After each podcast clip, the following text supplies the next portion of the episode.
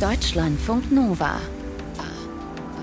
100 Der Story Podcast mit Charlene Rogal. Das wäre schon was. Wenn unsere Gefühle uns gehorchen würden, oder? Ich möchte so und so fühlen und voila, es kommt wie bestellt. Naja, im Leben funktioniert es ein bisschen anders.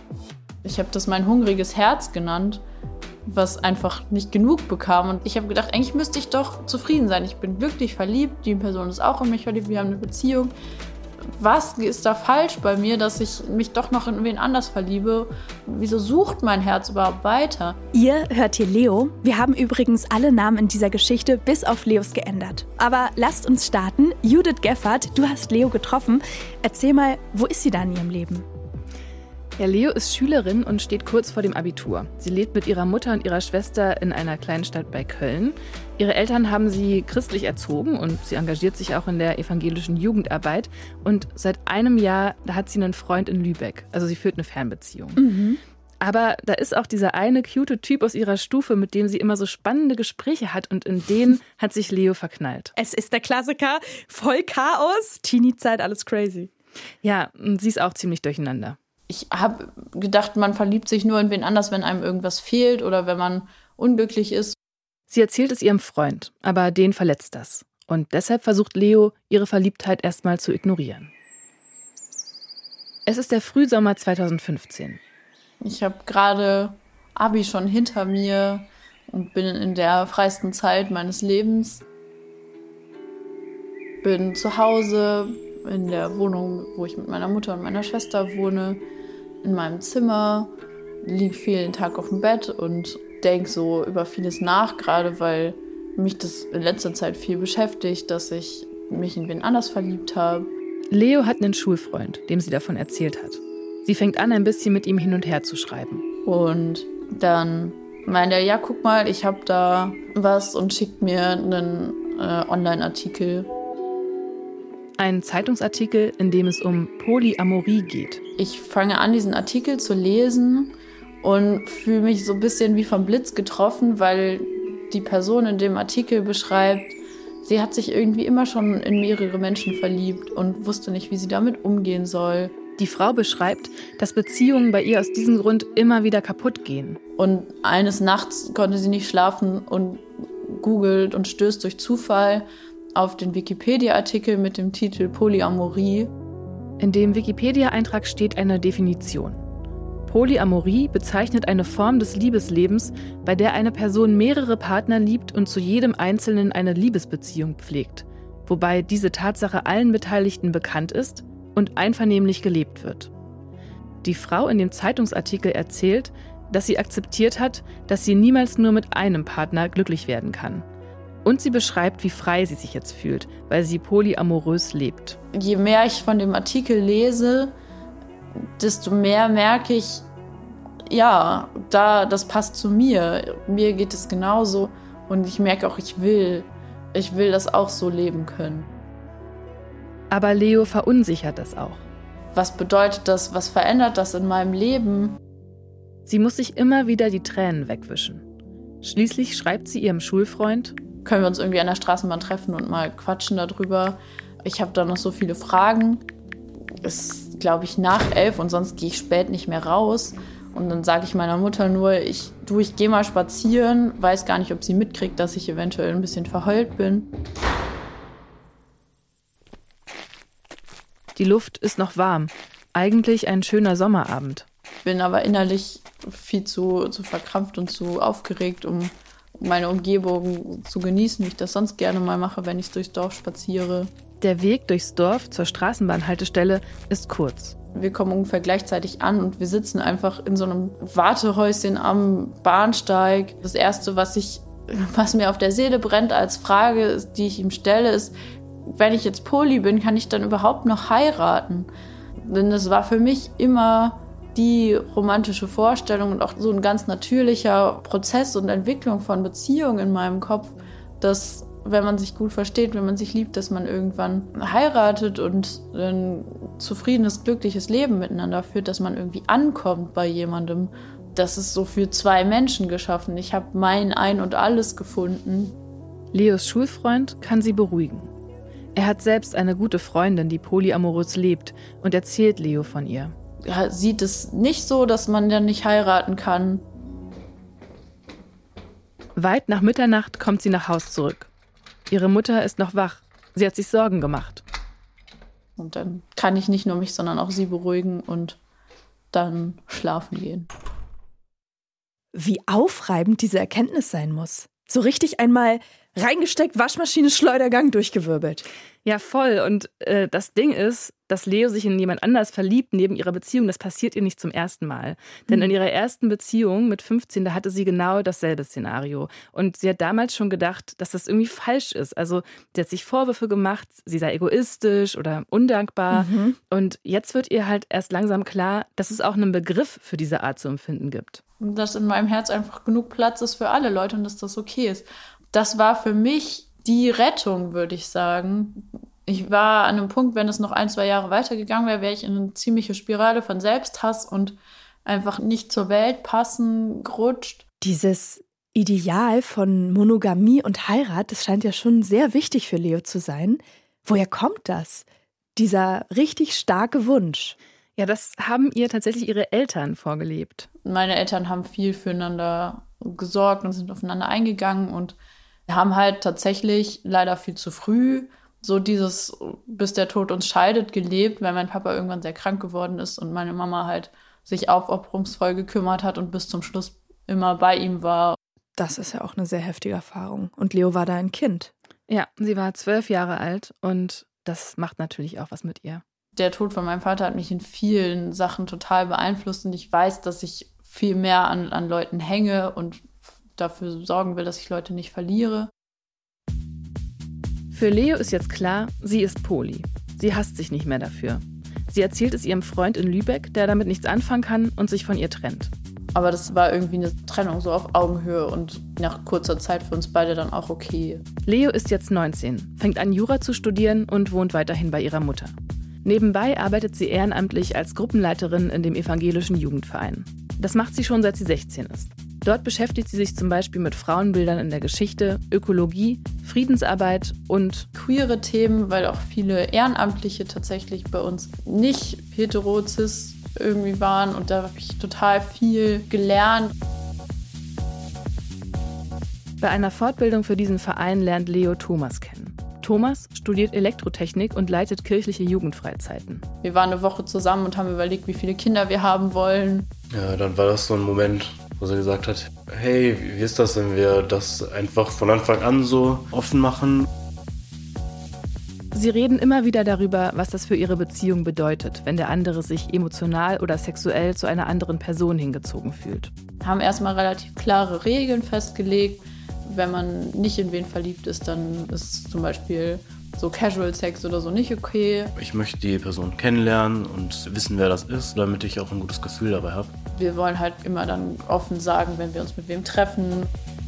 Über Eifersucht sprechen die beiden nicht. Das passiert jetzt einfach nicht mehr. Wir haben ja drüber gesprochen und es ist da alles erlaubt und so. Leo ist jetzt zwei Monate mit Thomas zusammen und hat einen wunderschönen Abend bei ihm verbracht. Sie haben gemeinsam gekocht, im Bett einen Film geschaut und sind dann kuschelnd eingeschlafen. Nach dem Frühstück muss Thomas zur Arbeit. Leo bleibt noch eine Weile alleine in der Wohnung und macht sich irgendwann auf den Weg nach Hause. Ich freue mich darüber, dass ich meinen eigenen Schlüssel habe, laufe durch die Stadt zum Bahnhof und plötzlich kommt die Nachricht, ja, ich bin jetzt bei Dana. Leo bleibt wie angewurzelt stehen. Sie weiß, dass Thomas in Dana verknallt ist. Uff. Warum auch immer, das hätte ich nicht erwartet, aber das tut gerade weh zu wissen, du bist bei wem anders. Angst verlassen zu werden, Eifersucht, Neugier, was wird da laufen, Sorge, oh, was ist, wenn sie sich verlieben? Vielleicht ist Dana besser. Sie muss sich jetzt erstmal kurz auf eine Bank setzen. Ihr ist eiskalt. Ich sitze da und starr mein Handy erstmal eine ganze Zeit lang an. Sie tippt eine Frage ein. Was meinst du, was wird laufen? und löscht sie wieder. Was willst du, was läuft? Löscht die Fragen wieder, überlege, ob ich schreiben soll, dass mir das wehtut. Und irgendwann schreibt sie einfach, ich wünsche dir viel Spaß. Ich will, dass das funktioniert so. Ich will, dass er machen kann, was er möchte. Ich will ihn da nicht einschränken, auch wenn ich selbst gerade Angst davor habe und mir das wehtut. Ich will das ja auch dürfen und ich finde das richtig, dass er das darf. Mit diesen Gedanken im Kopf fährt sie schließlich nach Hause. Ein paar Tage vergehen, bevor Leo das nächste Mal zu Thomas fährt.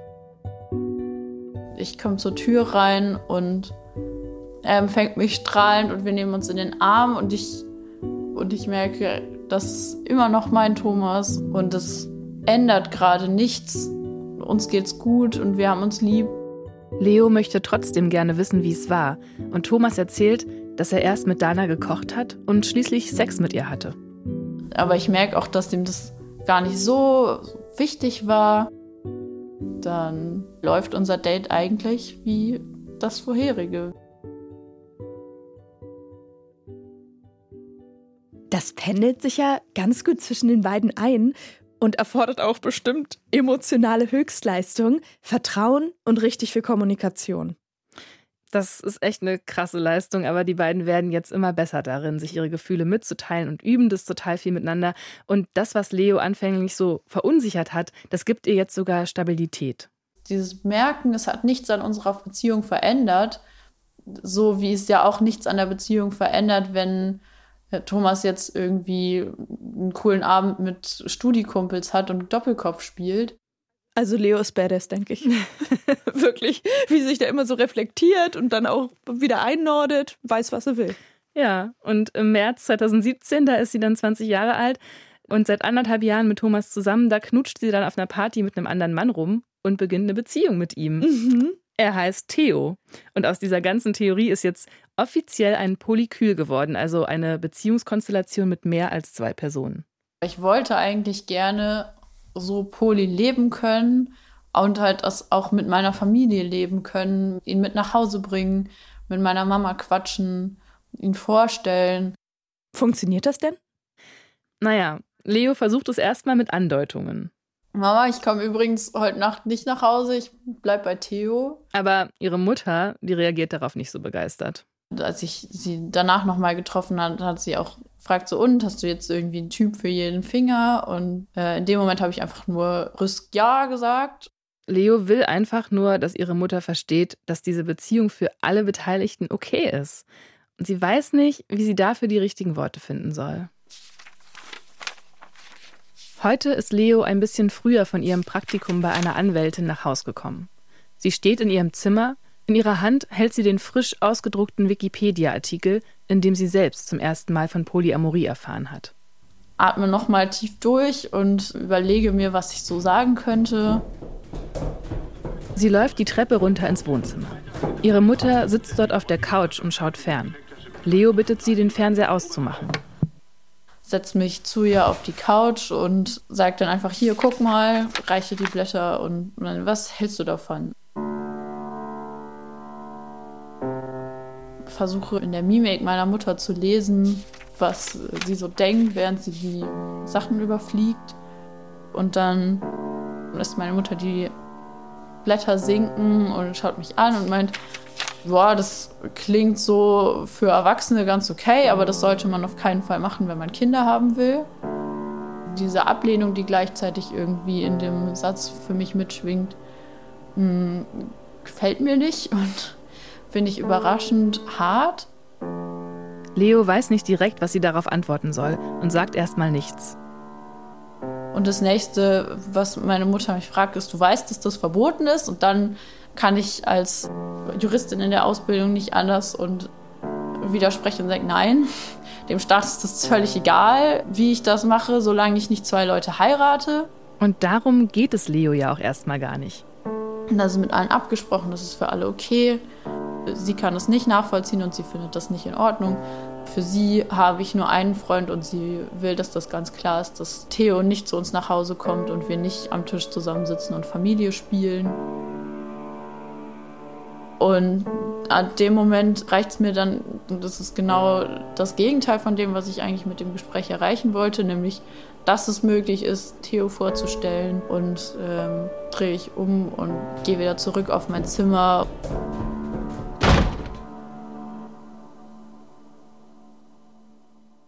Verständlich, dass die Mutter erstmal Angst hat vor diesem Unbekannten. Aber hey, wenn ich mir vorstelle, Leo traut sich, sich ihrer Mama zu öffnen und dann kommt diese Reaktion. Voll. Und für Leo ist es auch ein richtig krasser Bruch in der Beziehung zu ihrer Mutter.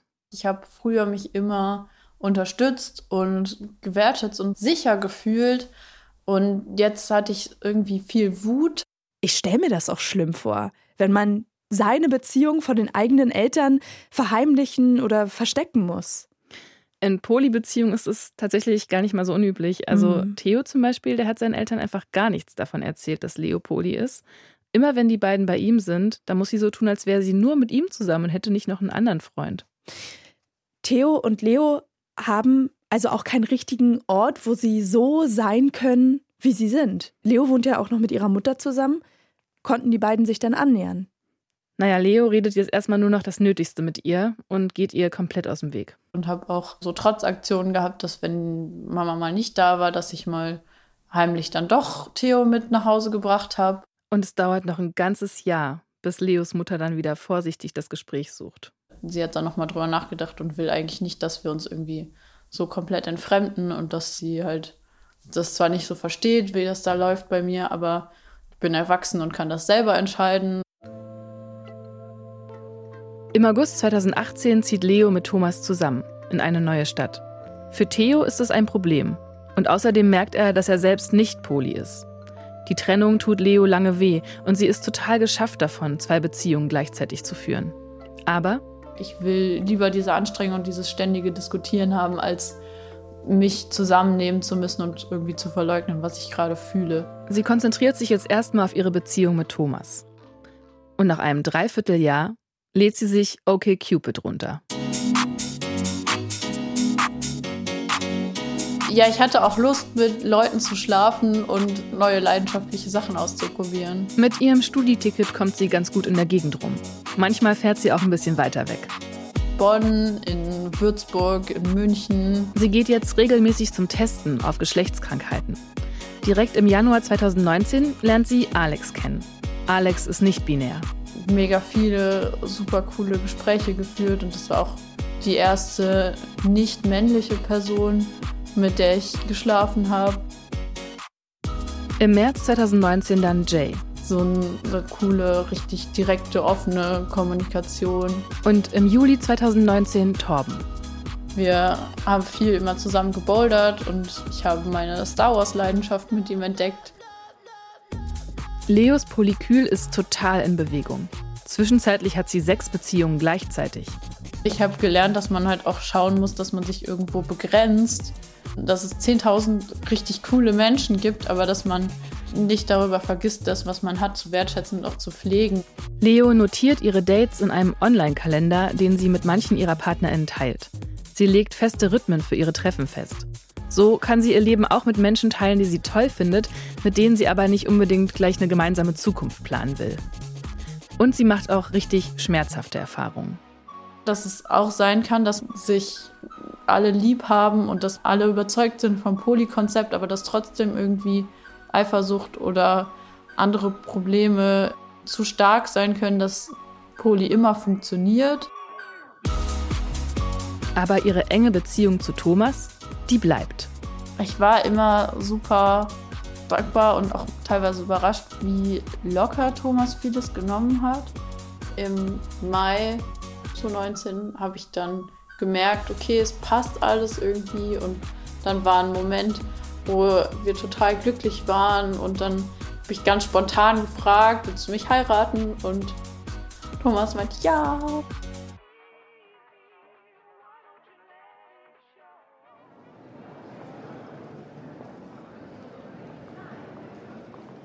Es ist ein sommerlicher Samstag in Dortmund im Jahr 2019. Leo ist zum ersten Mal auf dem Kirchentag und will alles aufsaugen. Morgens hat sie an einer Menschenkette für den Frieden teilgenommen und jetzt geht sie zum Markt der Möglichkeiten. Das ist eine große Messe, auf der sich verschiedene Initiativen vorstellen.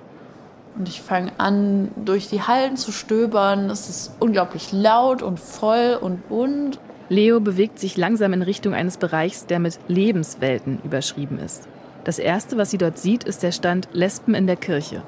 Und dann fällt mein Blick zufällig auf einen ganz schlichten kleinen Stand, komplett weiß, nur eine kleine Theke und zwei Kirchentagshocker.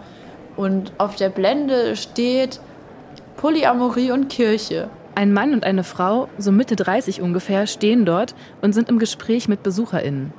Sobald die Leute weg sind, gehe ich hin und meine, warum ist denn dieser Stand so leer? Poli ist doch so bunt und so. Und er guckt mich so ein bisschen pikiert an und meint, ja, ich bin eine Einzelperson, ich habe diesen Stand selber so aufgebaut, weil ich Gleichgesinnt finden wollte. Dass Kirche und Polyamorie zusammenpassen könnten, darüber hat sie vorher noch nie nachgedacht. Der Mann, der sich so dafür engagiert, der inspiriert sie. Das ist ein Mensch, der voll im Leben steht, selber Theologe und hat sich mit Poli auseinandergesetzt, lebt Poli. Die andere Person hat sich erst gestern spontan dazu entschieden, sich auch dazu zu stellen. Ich höre, sie ist verheiratet und lebt mit der Freundin von ihrem Mann und sie leben als große Poli-Familie zusammen. Es ist 16 Uhr. Noch zwei Stunden, bis die Messe schließt. Leo legt kurzerhand ihren Rucksack ab und stellt sich zu den beiden. Den Rest des Nachmittags führt sie Gespräch um Gespräch.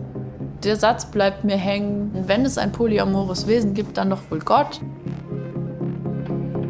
Nach dem Abbau lädt Leo die anderen beiden noch zum Essen ein. Sie reden den ganzen Abend und am Ende tauschen sie Nummern aus.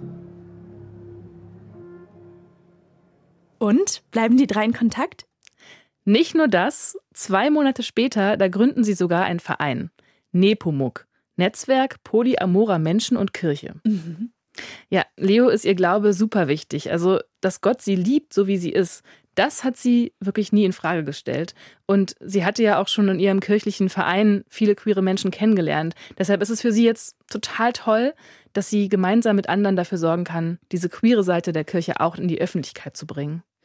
In kurzer Zeit ist so viel passiert. Neue Partnerin, der Heiratsantrag, die Vereinsgründung. Mhm. Kannst du noch mal ganz kurz aufschlüsseln, mit wem ist Leo gerade in Beziehung? Also Anfang 2020, da lebt Leo mit ihrem Verlobten Thomas zusammen mhm. und mit Torben führt sie eine ähnlich intensive Beziehung. Also sie übernachtet zweimal die Woche bei ihm und alle 14 Tage trifft sie sich mit Jay. Die beiden haben sowas wie eine Freundinnenschaft plus. Und dann ist da noch Pelle, mit dem Leo eine Fernbeziehung führt. Okay. Genau, also vier PartnerInnen insgesamt. Und alle PartnerInnen haben selbst auch noch Beziehungen mit anderen Menschen. Manchmal ein bisschen intensiver und manchmal eher lockerer. Und diese Konstellation, die bleibt dann auch erstmal so, bis Leo und Thomas im Juni 2021 endlich ihre standesamtliche Hochzeit feiern. Da ist Leo 25 Jahre alt.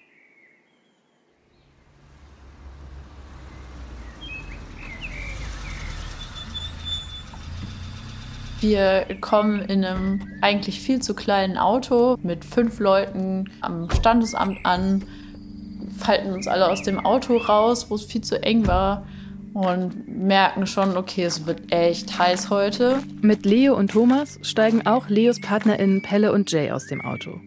Dann weiß ich noch, Jay hat dann mein Einstecktuch so noch vorbereitet, irgendwie im Auto gefaltet. Thomas trägt seinen extra maßgefertigten Anzug.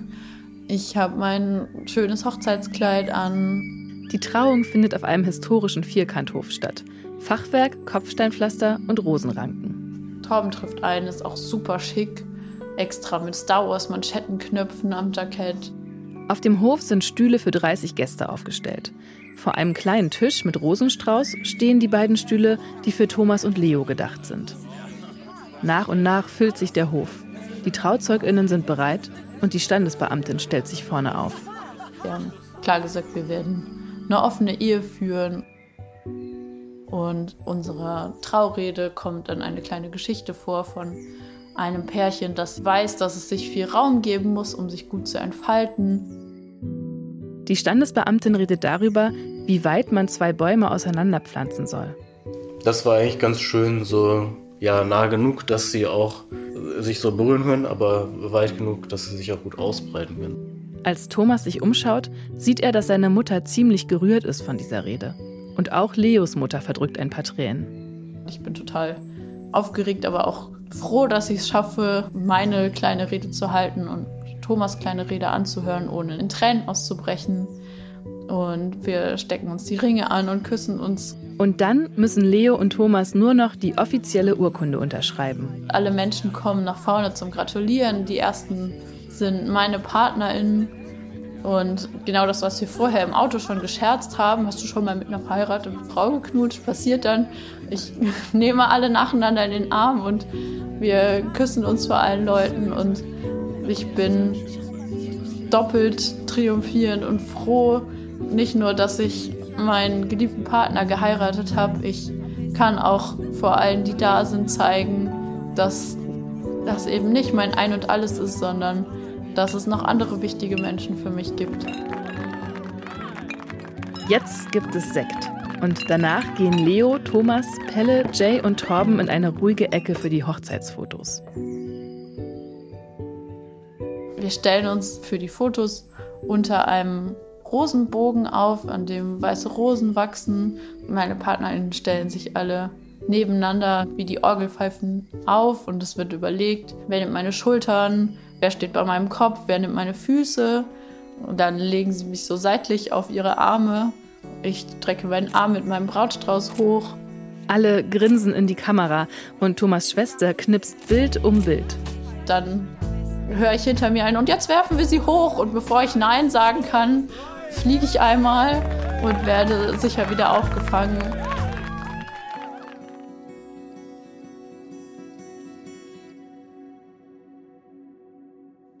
Das Bild würde ich ja gerne mal sehen. Es klingt abgefahren. Mhm. Und sag mal, die Mutter von Leo, die war jetzt auch bei der Trauung dabei. Sie war dabei und sie hat Leo auch bei der Vorbereitung total unterstützt. Leo sagt heute, dass ihre Mutter zwar immer noch nicht so ganz versteht, wie Leo so leben kann. Also zum Beispiel fällt es ihr jetzt noch schwer, Torben allein zu treffen, weil sie Mhm. hat irgendwie Angst, dass sie dann Thomas enttäuschen könnte. Aber sie gibt sich zumindest Mühe. Wenn wir so zurückblicken, dann ist das ja auch eine geniale Entwicklung. Leos Sorge am Anfang, dass sie gar nicht heiraten kann, wenn sie Poli ist. Und jetzt hat sie es geschafft. Das freut mich für sie. Ja, das ist so schön. Man merkt auch richtig, wie glücklich sie einfach ist. Und Mhm. trotzdem hat sie da noch was vor. Okay. Denn Thomas ist ja nicht ihr einziger Partner. Und durch die Hochzeit hat sich jetzt auch eine ziemlich große Hierarchie zwischen ihm und Leos anderen PartnerInnen entwickelt. Mhm. Und das kann Leo als Juristin nicht so hinnehmen. Deswegen beschäftigt sie sich jetzt auch aus einer juristischen Perspektive mit Polyamorie. Sie hat nämlich vor anderthalb Jahren ihre Promotion angefangen zu Rechtsfolgen von Trennungen in polyamoren Lebensgemeinschaften. Darin geht es unter anderem darum, welche rechtlichen Absicherungen die PartnerInnen eines Polyküls haben, die jetzt zum Beispiel nicht verheiratet sind. Ich würde mir wünschen, dass sich halt nicht nur gesellschaftliche Sicht ändert, sondern dass sich auch Torben, meinen anderen primären Partner, irgendwie Thomas gleichstellen kann. Ja, und das hat Leo jetzt auch tatsächlich in die Hand genommen. Sie hat Torben vor zwei Monaten einen Heiratsantrag gemacht. Wir werden natürlich nicht offiziell heiraten können, aber wir werden eine freie Trauung haben und eben dann zumindest symbolisch für uns da ein Gleichgewicht schaffen. Leo ist eine Frau der Tat. Mhm. Jetzt geht sie auch noch weiter und klemmt sich beruflich dahinter, die richtigen Bedingungen zu schaffen für ihr Poli-Sein. Ich wünsche ihr viel Erfolg dabei. Danke, Judith Geffert, dass du uns die Geschichte von Leo erzählt hast. Sehr gern. Das Team um diese 100 sind Nilofer Elhami, Julia Roche, Taina Grünzig, Uwe Bräunig, Norman Wollmacher, Marion Leubner und Janka Hardenacke. Habt ihr auch Geschichten, die gehört werden wollen? Dann schreibt uns 100.deutschlandfunknova.de. Mein Name ist Charlene Rogal. Seid gut zu euch. Deutschlandfunk Nova 100. Der Story Podcast. Jeden zweiten Freitag neu auf deutschlandfunknova.de und überall, wo es Podcasts gibt. Deine Podcasts.